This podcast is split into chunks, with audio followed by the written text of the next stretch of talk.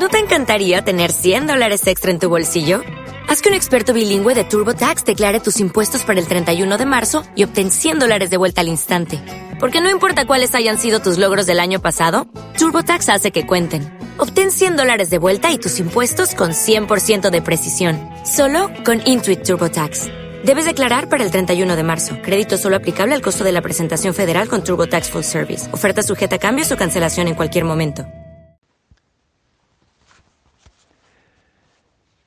Meditación de la fiesta de este 2 de febrero, la presentación del Señor al Templo de Jerusalén. Las, todas las lecturas, por supuesto, como siempre, en una celebración grande así, todas las lecturas van como convergiendo hacia eh, el sentido profundo de la celebración, por lo tanto, la primera lectura de Malaquías capítulo 3 versículos 1 a 4 y la bella lectura de los Hebreos capítulo 2 14 a 18 valen realmente la pena de ser meditadas también.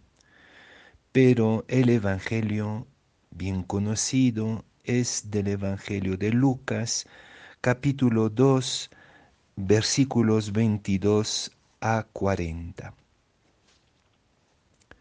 Cuando llegó el tiempo de la purificación según la ley de Moisés, los padres de Jesús lo llevaron a Jerusalén para presentarlo al Señor de acuerdo con lo escrito en la ley del Señor, todo primogénito varón será consagrado al Señor y para entregar la oblación como dice la ley del Señor, un par de tórtolas y dos pichones. Vivía entonces en Jerusalén un hombre llamado Simeón, hombre justo y piadoso que aguardaba el consuelo de Israel. Y el Espíritu Santo moraba en él. Había recibido un oráculo del Señor, un oráculo del Espíritu Santo, que no vería la muerte antes de ver al Mesías del Señor. Impulsado por el Espíritu, fue al templo.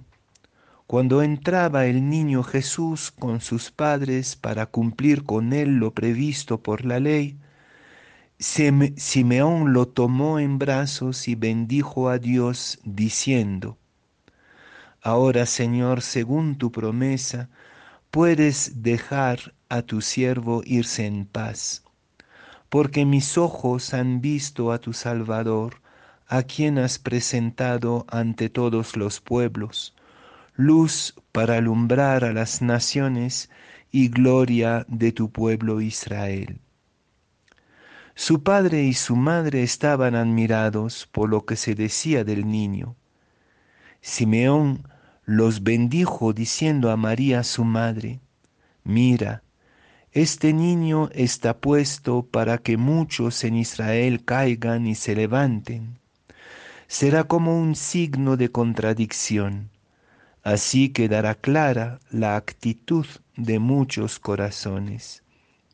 Y a ti una espada te traspasará el alma. Había también una profetisa, Ana, hija de Fanuel, de la tribu de Aser. Era una mujer muy anciana, de jovencita había vivido siete años casada y luego viuda hasta los ochenta y cuatro, no se apartaba del templo día y noche, sirviendo a Dios con ayunos y oraciones. Acercándose en aquel momento daba gracias a Dios y hablaba del niño a todos los que aguardaban la liberación de Jerusalén. Y cuando cumplieron todo lo que prescribía la ley del Señor, se volvieron a Galilea, a su ciudad de Nazaret. El niño iba creciendo y robusteciéndose y se llenaba de sabiduría y la gracia de Dios lo acompañaba.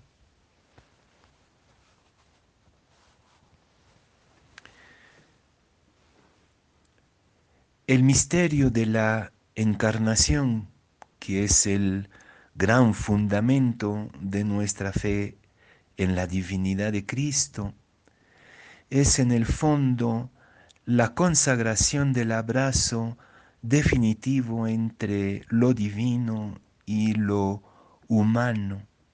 Dios viene al encuentro de la humanidad y la humanidad abraza su vocación divina en Jesús.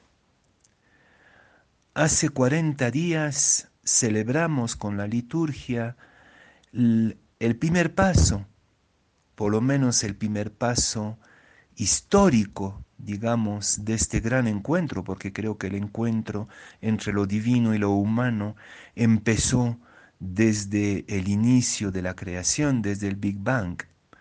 Pero su comienzo histórico, su manifestación, eh, en un momento específico de la historia humana, lo celebramos hace 40 días con la Navidad. Y todo el ambiente de la Navidad tenía que ver con Dios asumiendo todo el proceso de una persona humana en medio de una familia, en medio de un pueblo y también reconocido en la Epifanía por el universo entero.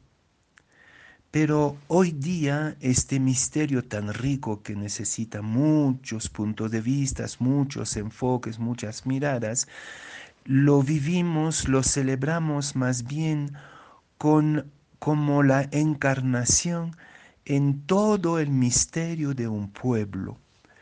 La presentación de los primogénitos al templo, según la ley de Moisés, tenía que ver con la memoria, la conmemoración de la liberación de la esclavitud de Egipto. Y por lo tanto podríamos decir que hoy día es la Navidad del pueblo, es es la encarnación de Dios en el destino trágico y esperanzador de un pueblo, no cualquier pueblo, el pueblo de Israel, un pueblo pequeño, chiquitito, vulnerable, pero podríamos decir que para nosotros también es la encarnación colectiva de Dios, la encarnación, lo divino de lo colectivo humano, del destino colectivo de la humanidad. En la región de Puno, ustedes saben que esta fiesta es una fiesta máxima, la Candelaria, que va a durar prácticamente un mes entero, y creo que esta manera de celebrar con María la encarnación de Jesús dentro de un pueblo se vive de manera muy visible, muy vistosa incluso a través del baile.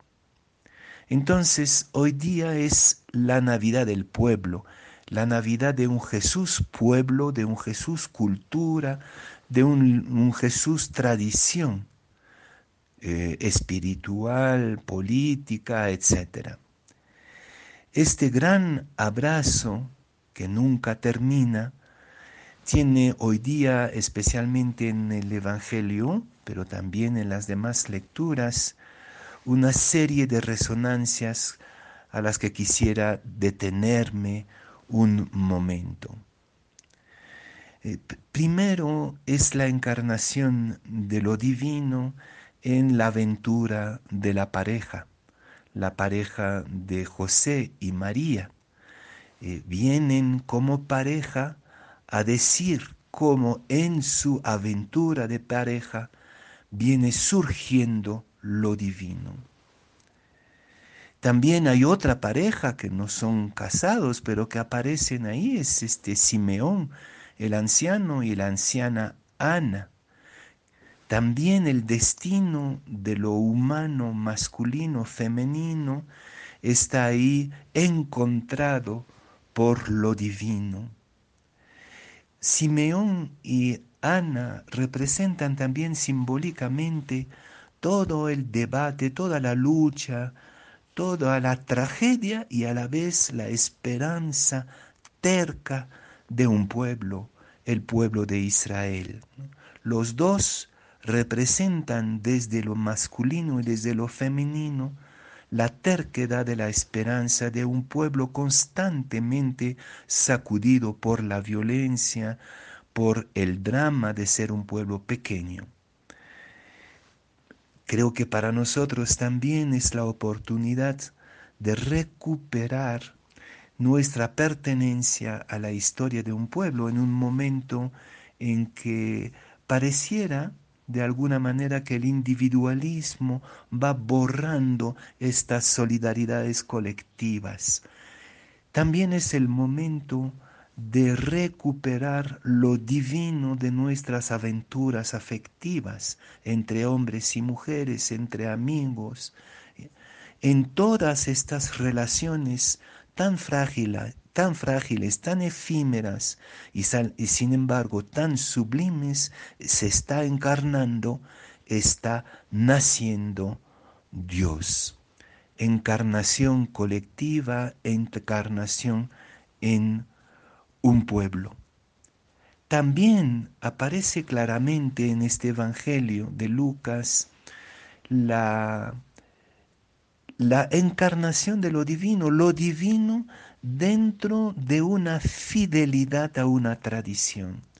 La tradición de la ley aquí, curiosamente, es Lucas, que sin embargo es de origen pagano, griego, es Lucas que más va a insistir en la fidelidad de la familia de Jesús a la tradición.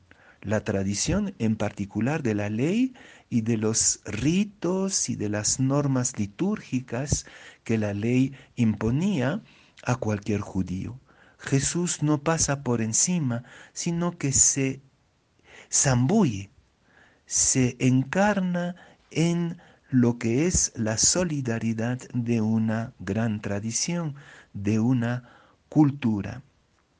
También para nosotros entonces es el momento de preguntarnos si realmente nuestra cultura, nuestra tradición espiritual, incluso la historia caótica, difícil, contradictoria, a veces muy oscura de la iglesia, siguen siendo lugar de divinización para nosotros o no, en particular a través de la celebración litúrgica y de la rumiación de la palabra. Pero el Evangelio termina con una apertura, la apertura de la esperanza, lo que está en el centro de esta de esta celebración es la luz de la esperanza, la luz que brilla en medio de la noche. El pueblo que andaba en la oscuridad ha visto brillar una gran luz, la gran luz de la esperanza que abre el camino a la divinización del mundo, a la cristificación del universo entero. Y se dice entonces al final del Evangelio que el niño iba creciendo, creciendo en sabiduría, creciendo físicamente, creciendo también en autonomía. Todos los niños del mundo, todas las niñas del mundo, son la luz divina de la esperanza que surge en medio de nuestras frustraciones y oscuridades. Termino con esta frase famosa, estas frases famosas de San Ireneo. Dios se hizo hombre para que el hombre pueda volverse Dios y la gloria de Dios es la vida humana en plenitud. ¿No te encantaría tener 100 dólares extra en tu bolsillo? Haz que un experto bilingüe de TurboTax declare tus impuestos para el 31 de marzo y obtén 100 dólares de vuelta al instante. Porque no importa cuáles hayan sido tus logros del año pasado, TurboTax hace que cuenten. Obtén 100 dólares de vuelta y tus impuestos con 100% de precisión. Solo con Intuit TurboTax. Debes declarar para el 31 de marzo. Crédito solo aplicable al costo de la presentación federal con TurboTax Full Service. Oferta sujeta a cambios o cancelación en cualquier momento.